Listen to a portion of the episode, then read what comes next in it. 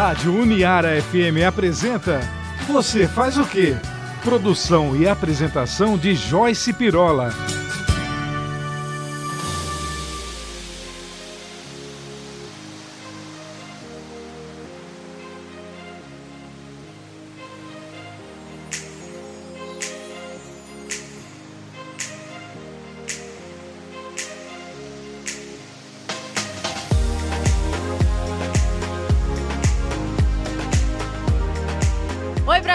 Sejam todos muito bem-vindos ao programa Você Faz o Quê? Eu sou a Joyce Pirola, é um prazer imenso receber vocês aqui, viu? No carro, na sua casa, no seu trabalho. Olha só, quero reforçar a nossa programação, viu? Toda semana o programa Você Faz o Quê? Você consegue acompanhar através da Rádio Uniara, segundas-feiras, logo cedinho às 7 horas da manhã e às quartas-feiras às 20h30, tá legal?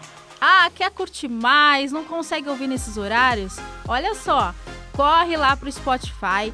O programa oferece os podcasts dos episódios nessa terceira temporada, estão lá disponíveis, tá bom? E também não para por aí, lá no canal do YouTube você encontra os episódios das temporadas passadas, é isso mesmo, no estúdio de TV, com várias atrações, vários especialistas batendo papo super gostoso, tá? Corre lá, acompanhe toda a nossa programação, viu? Vamos começar aqui então hoje. Olha, eu tô trazendo um, um profissional tão legal, tão interessante. Eu assim, eu sou um pouco vítima para falar, né, sobre esse tema de música, né? Quem me conhece muito sabe que esse universo musical me fascina e por onde eu passo, eu dou um jeitinho de falar sobre música dentro das minhas atividades, não é mesmo?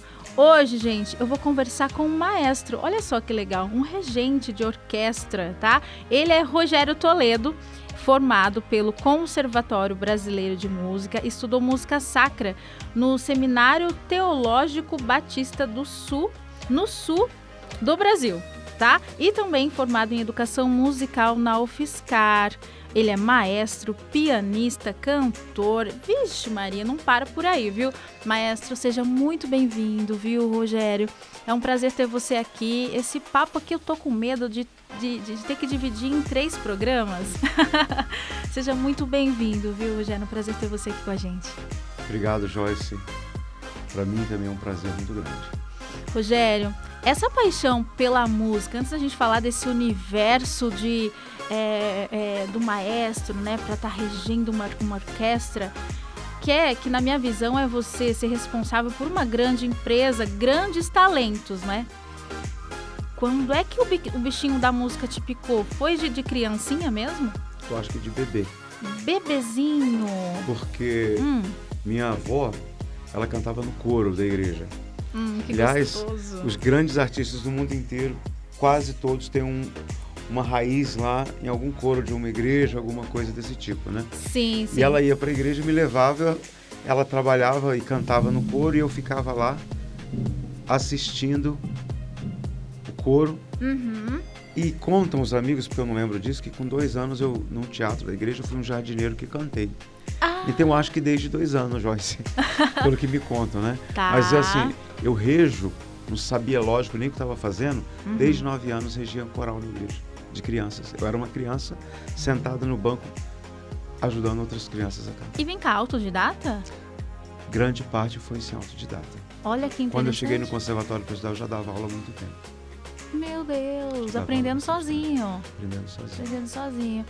Olha só, como definição, né, um regente ou um maestro é o profissional responsável por dirigir um coro ou orquestra musical.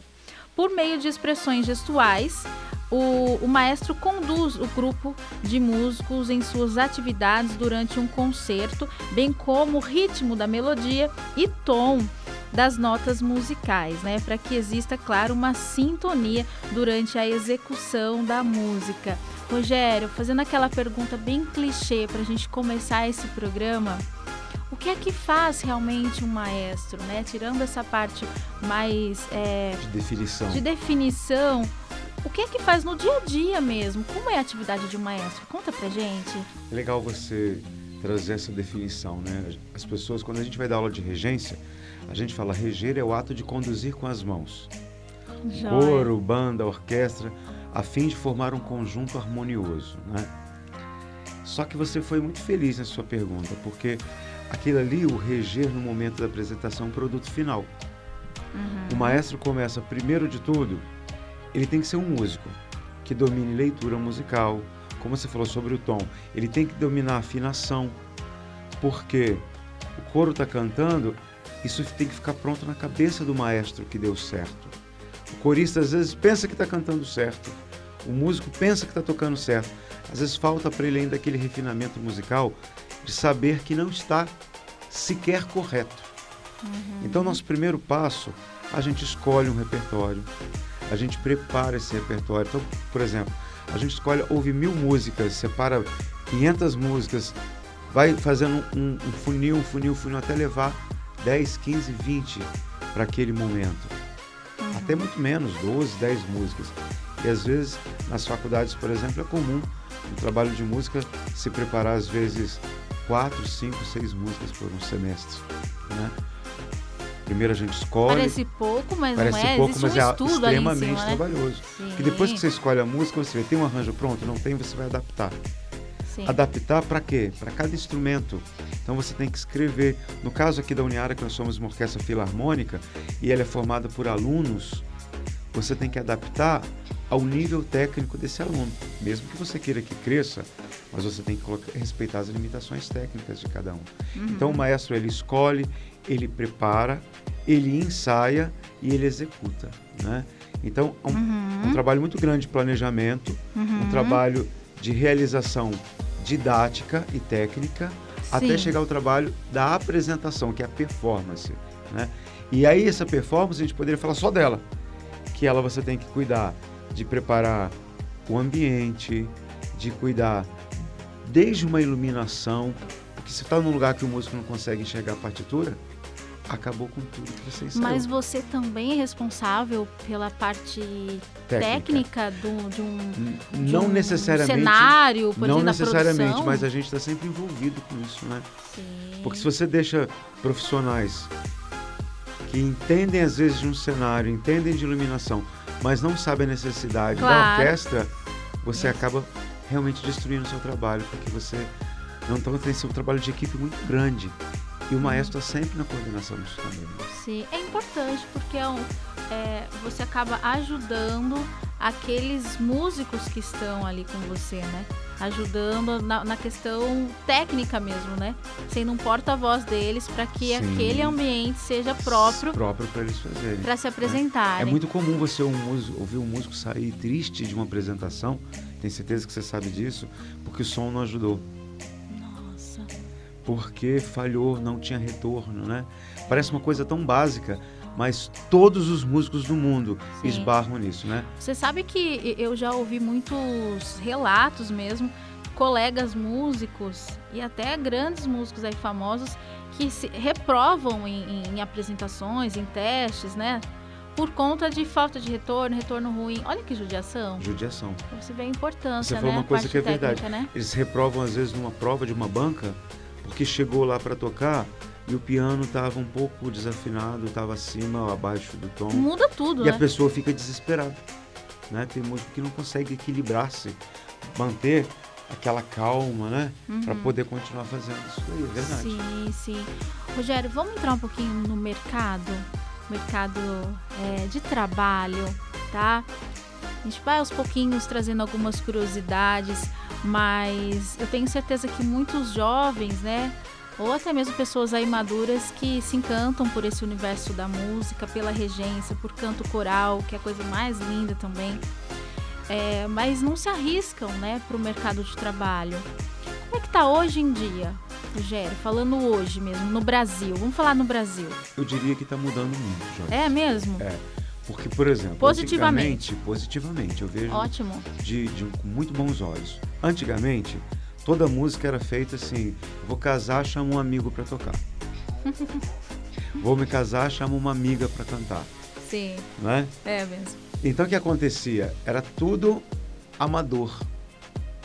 Mesmo que a pessoa às vezes tivesse uma boa condição técnica, que fosse um músico profissional, às vezes fazia por amizade a gente vê um crescente número muito grande, até quando a gente vai ver nas projeções dos cursos vestibulares, a gente vê que a profissão de músico tem crescido uhum. no ranking. Olha só. Algumas profissões têm diminuído, isso é natural na humanidade, claro. em qualquer época. Uhum. Mas a profissão de músico, por quê? Você tem grupos e mais grupos de casamentos, orquestras de casamento, orquestra para formatura, né? vernissagens, bailes. Então, isso está crescendo muito. Ainda não é o ideal, mas já é muito melhor do que anos anteriores. A verdade é o seguinte, é que está pulverizando. A gente tinha, num Brasil mais antigo, grandes maestros em pouquíssimas orquestras. Tá? Por exemplo, em, 1900, em 2009, quando eu comecei a fazer o FISCAR, a gente fez um trabalho de pesquisa sobre orquestras no Brasil. E houve um estudo que havia menos de 140 orquestras num país como o nosso. Olha só, cheio de talento. E enquanto nos Estados Unidos é difícil achar uma cidade que não tem orquestra. Uhum. Né? Então, como está aumentando isso, esse número já mudou bastante, né? Uhum. Nós temos isso é muito crescente, está melhorando, né? Mas ah. assim, o mercado de trabalho, nós temos só em Araraquara, na orquestra tenho duas ou três pessoas que estão estudando e prestando vestibular, alguns aprovados para regência. Para regência. Então, em Araraquara temos muitas pessoas formadas em regência, pela Unesp, pela USP, né? Uhum. e muitos estão saindo da cidade, até em outros países, para tentar a vida como maestros. Sim. Diz uma coisa, a... esse período da graduação para regência, né? Durante a graduação, você opta pela área que você quer atuar? Se Na você... verdade, o curso de Explica regência, você já faz o vestibular para a regência. Para a regência. Não, é, não faz parte não. das especialidades ali que é, você No meu caso de música sacra, uhum. existia dois anos que são básicos e os dois últimos você direcionaria para uhum. regência, piano, qualquer outra área de concentração. Né? Mas assim, nas universidades federais, até particulares, você já entra para o curso de regência. Você já escolhe antes. Já escolhe antes. E normalmente são pouquíssimas vagas. Tipo assim, cinco. Vou colocar no máximo dez. Acredito que nem isso.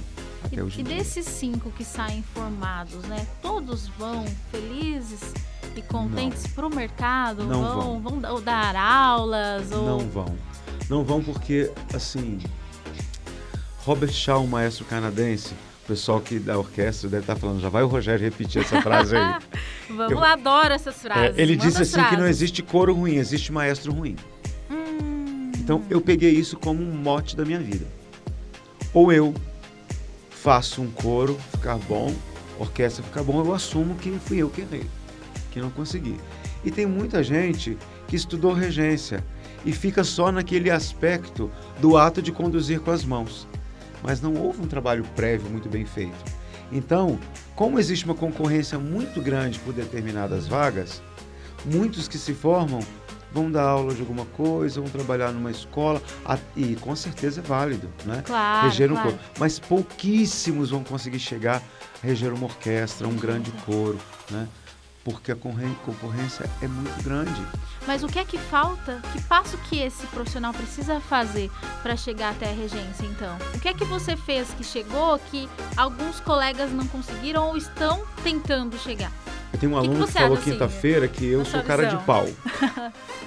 né? Ah.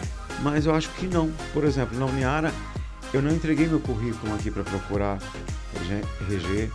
Eu não entreguei na, em outras escolas que eu trabalhei, indústria, Santa Casa as pessoas viam o meu trabalho e me procuraram. Eu, tenho, eu falo isso com muita felicidade, uhum. que eu não entreguei um currículo para procurar emprego em nenhum dos lugares que eu trabalho.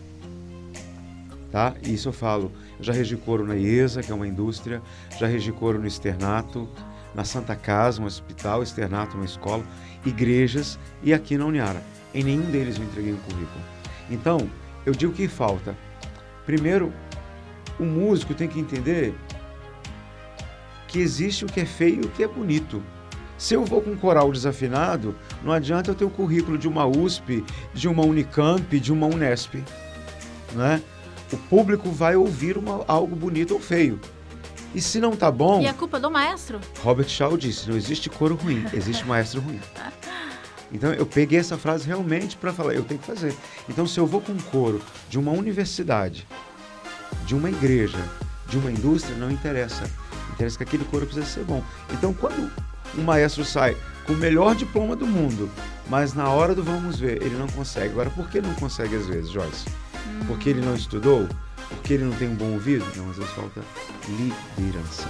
Liderança. E qualquer pessoa, qualquer aluno que, que estiver ali com você no seu grupo, você consegue fazer cantar, Rogério? É um desafio, né? Nós sabemos é, que é um desafio. Existe, existe um, um, um, profissional que diz que a única pessoa que não pode cantar é o surdo que ele não vai conseguir ouvir e reproduzir. Né? Boa. A questão é o tempo. A questão é o propósito daquilo ali. Se eu tenho um coro de alto nível, como eu posso colocar uma pessoa que é extremamente desafinada e que tem limitações que ainda vai não vai conseguir chegar lá? Iniciante, né? né? Iniciante. Então, tudo na vida existem níveis e etapas. Então você pode colocar esse aluno para cantar em conjuntos menores, para ser musicalizado. O, o, erro é querer pegar uma pessoa, jogar num coro profissional pra ou num coro volume. de alto nível para fazer volume. Você falou tudo. Exatamente. Volume não adianta em Fica nada. Lá, pé, pé, e só vai jogar o couro pro alto, né? Então muitas vezes o maestro que não tem liderança, ele não consegue talvez fazer essa seleção, uhum. né? Há situações que o maestro vai precisar daquele corista, faltou o melhor, ou está um, houve uma transição, mas via de regra, você tem que fazer um planejamento tanto de pessoas que estão cantando, pessoas que vão, estão aprendendo para cantar e futuros candidatos. Né? Uhum. Se isso não acontece, o coro vai sofrendo, né? porque tudo na vida tem ciclos e para coro e orquestra também. Sim, sim. Rogério, nós temos aqui no Brasil o pianista, né, e o maestro brasileiro João Carlos Martins, tão conhecido, acaba sendo referência aqui pra gente, claro, né, no nosso país. Acredito que tem aí outros tantos bons quanto ele, né, no mundo todo. Mas me trouxe uma indagação, né? A gente sabe que cada, cada maestro possui uma característica, né, que o torna o conhecido, enfim, não sei se seria essa palavra, né? Assim como aconteceu com o João Carlos Martins. Você acredita que você tem uma característica própria que torna o seu trabalho com uma, uma característica sua? Olha, a pessoa ouve e fala: esse coral, essa regência é do Rogério. Eu acredito sim. Você acredita que sim? Acredito. Eu, eu diria que, por exemplo, você falou do João Carlos Martins, né? eu tenho uma profunda admiração por ele, né? sobretudo como pianista, porque ele foi um dos três maiores? Intérpretes de bar no mundo. Ao lado de Glenn Gould, um canadense, Cláudio Aral, um chileno, João Carlos Martins, um brasileiro, um dos maiores intérpretes de bar. Né?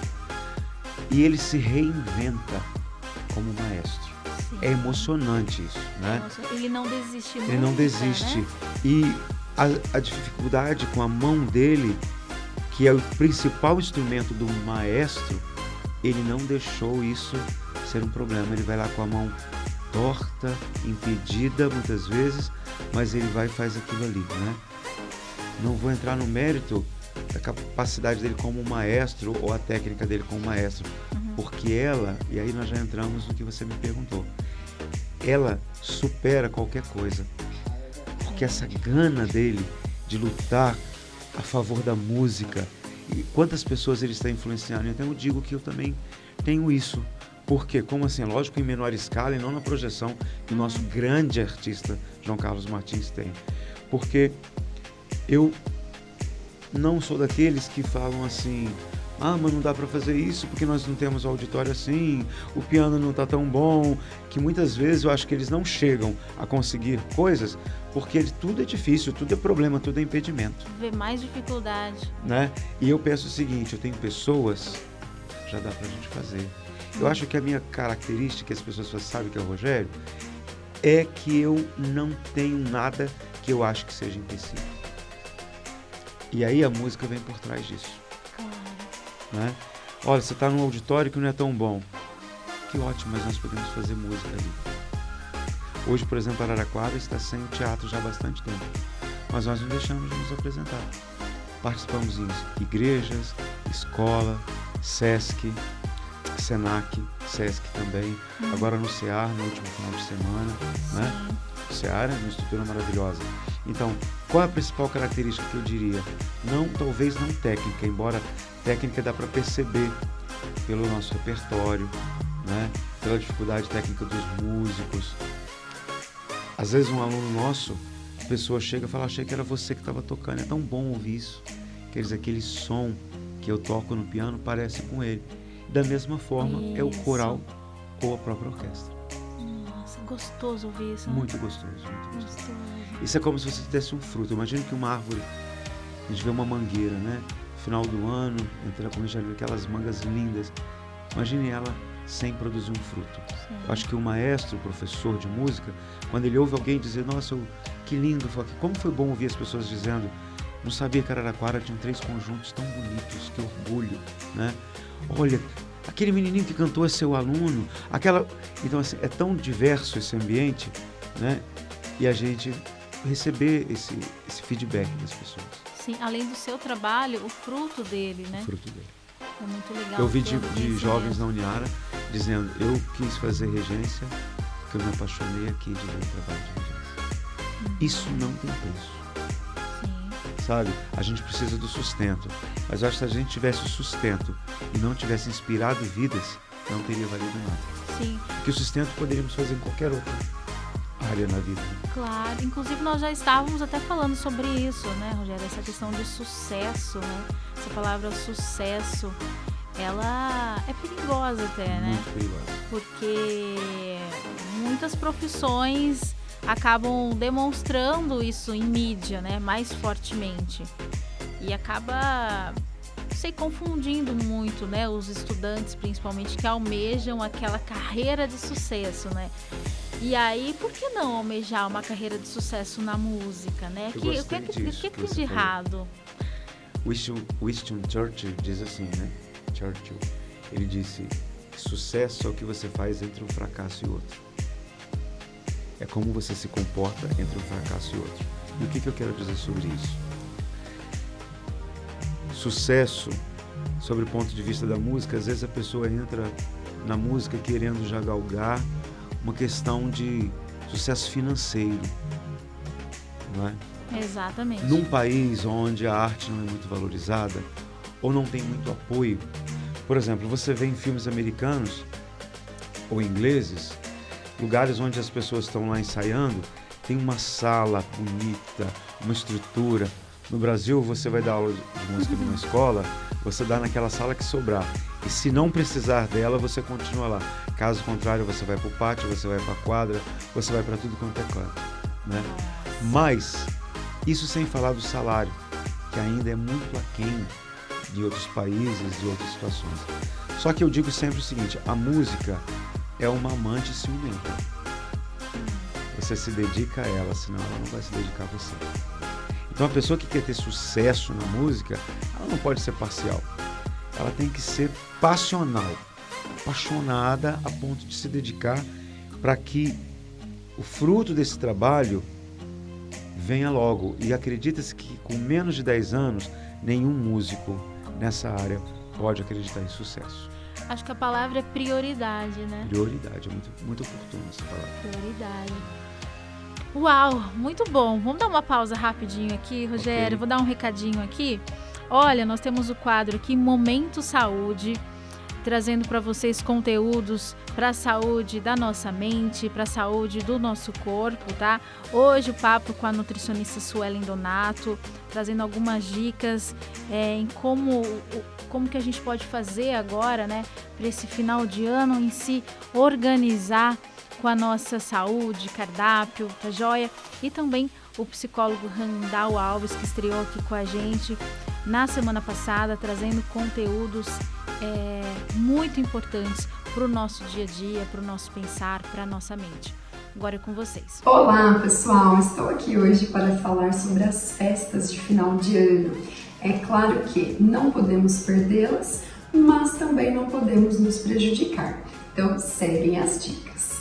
Para a ceia, tanto de Natal quanto de Ano Novo, faça suas escolhas. Prefira sempre consumir as saladas e mais proteínas e escolha um tipo de carboidrato.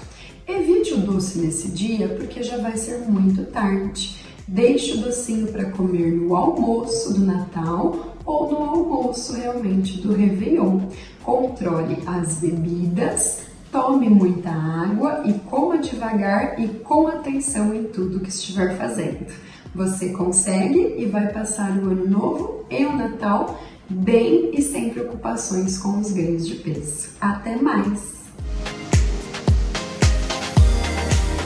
Olá pessoal, aqui quem fala é o psicólogo Randall Alves, voltando mais uma vez com vocês para tratar de um assunto relacionado ao mundo da psicologia.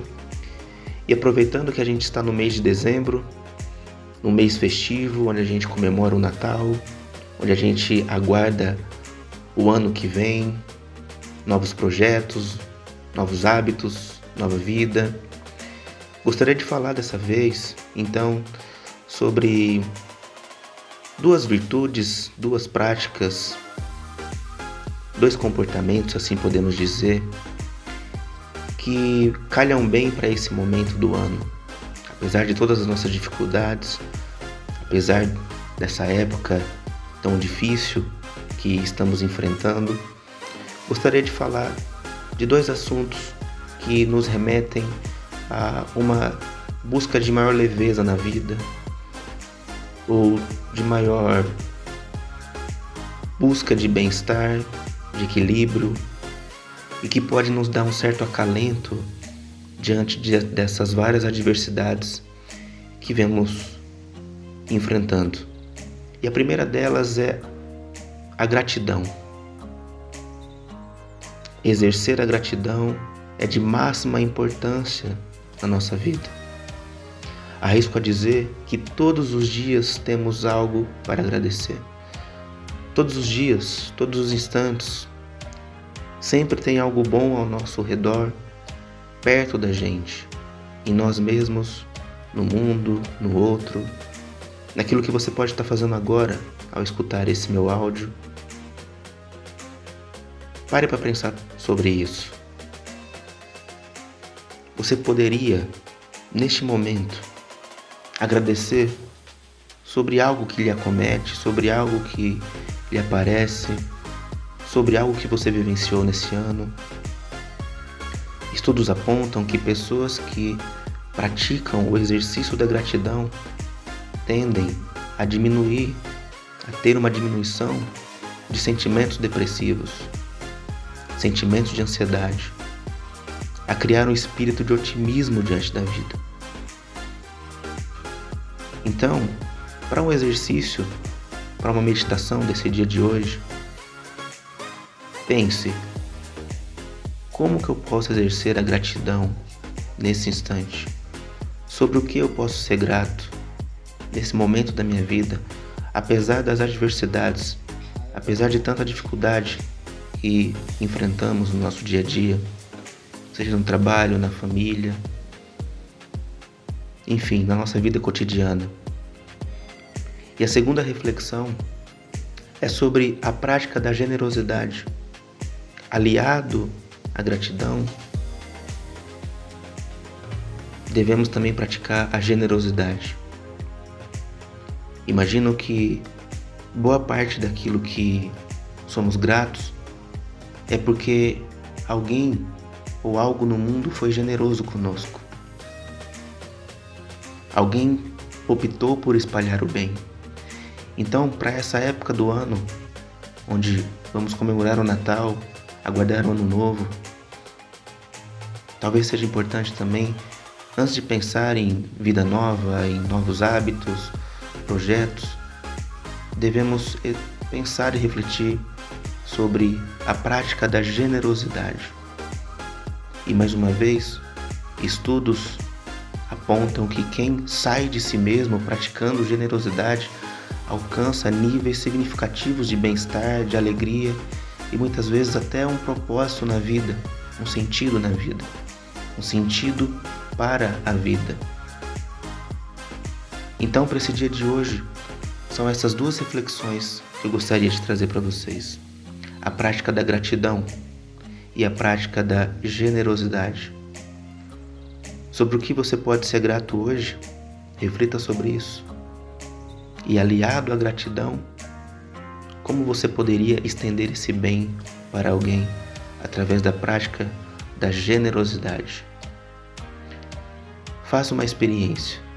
Pratique a generosidade, mesmo quando você estiver sendo acometido por uma certa tristeza, um certo mal-estar. Tente fazer essa experiência. Desafie a si mesmo. Tente sair de si mesmo e ajudar alguém. Victor Frankl, que foi um psicólogo, um psiquiatra importante na história da psicologia, dizia que a saída de si mesmo é a melhor forma de encontrar a si mesmo. E a gente pode percorrer esse caminho através da gratidão e através da generosidade. Então era isso, pessoal. Até a próxima, até o nosso próximo encontro, nosso próximo diálogo. Um abraço a todos. Muito bem, voltando aqui, o papo hoje com o maestro Rogério Toledo. O Rogério, ele é maestro da Orquestra Filarmônica da Uniara. Eu gostaria de falar um pouquinho sobre esse, essa atividade, né, esse trabalho que ele desenvolve tão fortemente aqui em Araraquara é, é um privilégio em Araraquara ter uma orquestra como essa, reconhecida é, no Brasil, Rogério? Talvez não, não seja ainda no Brasil, porque ela é uma orquestra filarmônica e a gente é importante frisar isso, né? E ela é experimental, é para os nossos alunos, então ela tem mais escopo da nossa região, né? Jaú, Bauru, São Carlos, Ribeirão, Boa Esperança, Ibaté, Matão, toda essa região sofre e, e, as cidades vizinhas sofrem essa influência da nossa orquestra, sim. Sim. O que é que você acredita que faz numa, numa uma orquestra? Qual, vou reformular a pergunta, né? Uh, o que é que você acha que uma orquestra naquela cidade faz numa comunidade? A presença daquela orquestra, ela transforma? Transforma. E de que muito. forma, hein? Olha, ela transforma, primeiro, sob, sob o aspecto pedagógico, hum. porque ela oferece oportunidade de estudo para jovens, adultos, né? Que é o que acontece hoje, no nosso, certo? nosso caso. Tá. Segundo, ela oferece ampliando a cultura daquela cidade, não é? Quando a gente prepara um concerto, a gente procura contemplar períodos diferentes da história musical, compositores diferentes, estilos diferentes. Então, nós damos oportunidade a pessoas que talvez não conheceriam de outro jeito determinado compositor clássico, popular ou erudito de uma forma geral, né? Por exemplo, esse ano foi centenário, é centenário de Astor Piazzolla. Nós colocamos um tango. O ano passado foi 250 anos de nascimento de Beethoven. Então, o ano que vem é o centenário da Semana de Arte Moderna no Brasil. Então, eu já estou pensando no meu laboratório, preparando um repertório baseado para homenagear os músicos que foram influenciadores da, da Semana de Arte Moderna, em especial todo o modernismo, como o maior expoente, Heitor Villa-Lobos. Uhum. Né? Então, a gente acrescenta na, na educação, a gente acrescenta na cultura, mas a gente acrescenta também no pessoal de cada um. Como é um jovem da orquestra pedir 20, 30, 35 convites para levar a família, os amigos. Uau. Eles se sentem importantes. Então, contribui. E outra coisa, Joyce, você legal. falou muito bem. Não é só uma orquestra de Araraquara, a única e uma das maiores do interior do estado. Existem orquestras sinfônicas no estado de São Paulo, de cidades vizinhas a nós, que às vezes tem 15, 13, 14 pessoas tocando. A média da nossa orquestra é de 50 músicos, 50 num palco. 50 no palco. Né?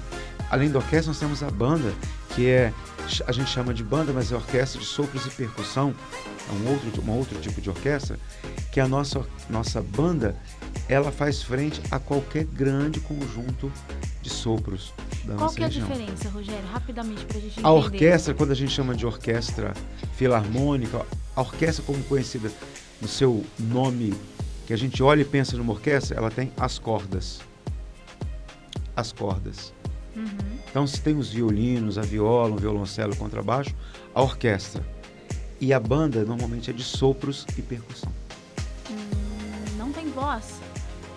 Às vezes tem um solista, ah. entendeu? Mas é um, um conjunto instrumental também. E em que situação pode ser um e pode ser o outro? Tem isso? Tem. tem. A, a, orquestra, ela em si já é um grupo fixo, né? Ela é formada por 32 primeiros violinos, 16 segundos violinos, e vai descendo. 14 violas, 8 Ai, celos, 4 contrabaixo, um exemplo. Tá. Que, que a gente estruture isso, né? Uhum. Então ela já vai ter, e todos os instrumentos de sopro. Aí vai ter fagote, clarinete, clarone, flauta transversa, vem os metais, né? Que a orquestra divide entre cordas, madeiras e percussão, né? As madeiras são normalmente os instrumentos ou de paleta, paleta dupla, e o, o sopro vai dividir-se entre madeiras e metais. Os metais nós vamos ter trompa, flugel, trompete, bombardino, trombone, tuba, né? Uhum. E toda essa gama de instrumentos fora a percussão. E já a banda vai ter o sopro e a percussão, não tem as cordas.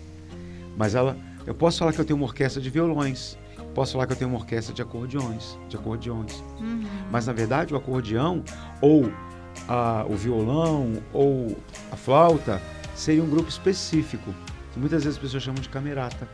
Ah, né? tá. Já, Já a orquestra também a sinfônica, ela é chamada sinfônica por dois motivos. Hum. O primeiro, porque sinfônica, porque normalmente ela é sustentada pelo governo, seja estadual, federal ou municipal. A filarmônica é particular. No caso da Uniara, nossa orquestra é filarmônica, porque ela é sustentada ou por, ou por uma empresa, ou no caso ela é ligada à escola. escola. Né? Só que existe também o termo sinfônico por proporções enormes. Uma orquestra sinfônica vai ter todos os instrumentos, corda, sopro percussão. Tem algum instrumento que você fala, caramba, esse instrumento tinha que estar tá aqui, não tá? Então. E você se arriscaria? Eu, eu diria colocar? o seguinte, né? na modernidade, todos os instrumentos podem, qualquer. Não, podem, mas não estão. Não estão, né? não Por... estão. E aí? Então, na verdade não é que não estão. Às vezes um compositor vai e faz um arranjo, tem aquele um instrumento específico para aquela música. Por exemplo, existe um, um compositor que colocou um solo para máquina de escrever. Uhum. E é fantástico. É né? É, então, na verdade, assim, todos os instrumentos têm o seu lugar se forem o, o, arranjador, o maestro fez para aquela música. Se escrever para é, ele ali, tem espaço. Tem espaço para ele, entendeu? Então, assim, eu não vou é, falar um, porque você pode encontrar orquestras do mundo inteiro, cada uma com uma coisa mais peculiar que a gente nem imaginava encontrar.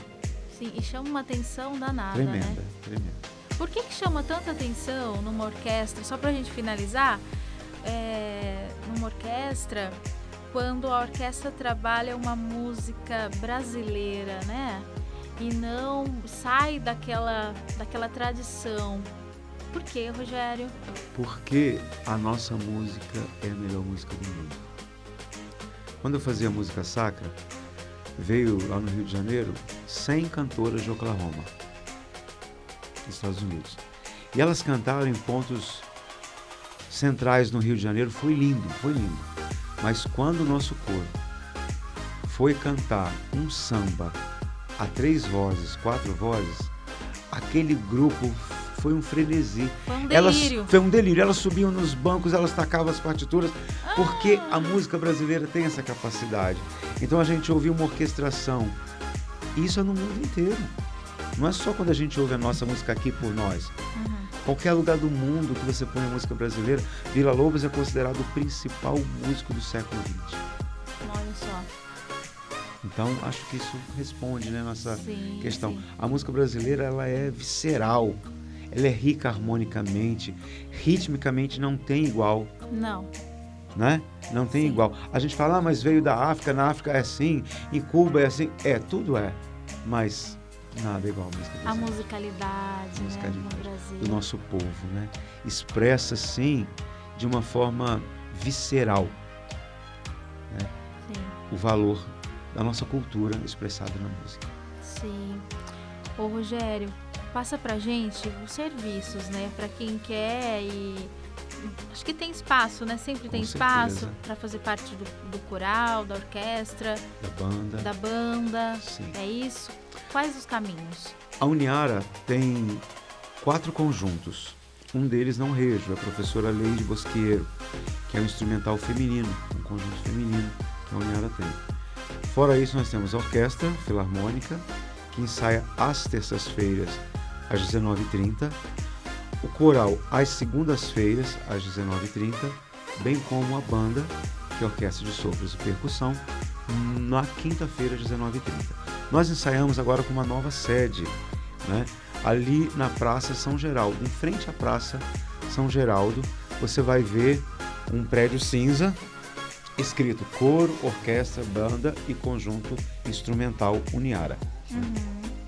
O que você precisa ter? Boa vontade. Porque se você já tocar e tiver uma condição de participar, você entra, você ingressa aos grupos. Mas se você estiver apenas estudando, você vai ter um tempo de preparação, tanto para cordas, sopro ou percussão. E o coro também. Você vai fazer uma audição, que eu chamo de entrevista vocal, que fala teste vocal, a pessoa já fica com medo, né? Sim. Então sim. nós fazemos uma entrevista vocal para eu entender como é sua voz, classificar a sua voz, ver como você se comporta. E aí, caso você não tenha condições de entrar de imediato no grupo, você vai assistir nos ensaios como ouvinte, você vai aprendendo o repertório até que você esteja em condições de participar publicamente dos nossos, das nossas apresentações. Um processo, né? Um processo. Pra gente finalizar e dar tchau, então, aqui hoje. O que é que tem de livro na sua cabeceira, hein, Rogério? Sempre a Bíblia. Sempre. Sempre a Bíblia, porque a Bíblia para mim é o livro mais moderno. Né? Diz que o que está escrito lá ainda não saiu no jornal de amanhã. E eu acredito nisso. Porque a Bíblia também, o maior livro da Bíblia é música. O livro de Salmos, que tem 150, está no meio da Bíblia, ele é só música. Era cantado. Né? Do Gênesis ao Apocalipse tem música. Então eu penso nisso. Lá fala sobre a origem da música. Mas em linhas gerais, fora a Bíblia, eu gosto muito de C.S. Lewis. Todo, toda a obra dele, né? E leio muita coisa voltada também para a nossa área, porque a gente está sempre precisa, estudando, né? né? Mas os livros da minha cabeceira sempre são os livros de C.S. Lewis. Muito bom. Rogério, ó, Uhul! Muito obrigado pelo convite, viu, Joyce? Eu que agradeço. De podermos falar dessa profissão tão linda, linda, dessa arte maravilhosa que é a música. Sim, com certeza. Eu agradeço a sua presença. É, vou pensar em mais temas, né? E se surgir aí curiosidades nesse, nesse mundo, né? Eu entro em contato com você para a gente voltar esse papo aqui para trazer mais informação e, e, instruir esses alunos, essas pessoas que queiram é, conhecer melhor, né, né, Rogério? Sempre tem, né? Sempre tem, estamos sempre à disposição. E se a gente não souber, porque ninguém sabe tudo, Sim. a gente vai procurar pesquisar, entender, para poder trazer alguma coisa que possa ajudar um jovem ou um adulto que tem esse sonho que queira viver de música para poder seguir, porque é uma carreira linda, maravilhosa, mas como você disse lá, com muita determinação e prioridade. Prioridade. Obrigada. Eu que agradeço. Muito bem, agora vocês vão ouvir um pedacinho de uma apresentação da Orquestra Filarmônica da Uniara.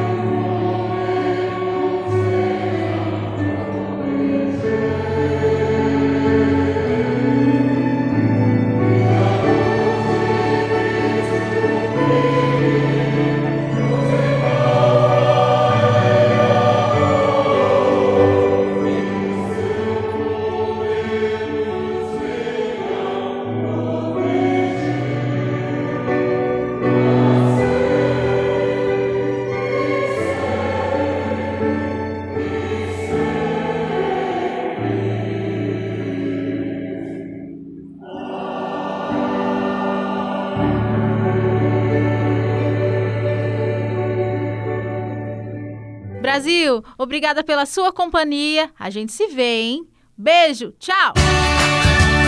A Rádio Uniara FM apresentou Você Faz o Quê? Produção e apresentação de Joyce Pirola.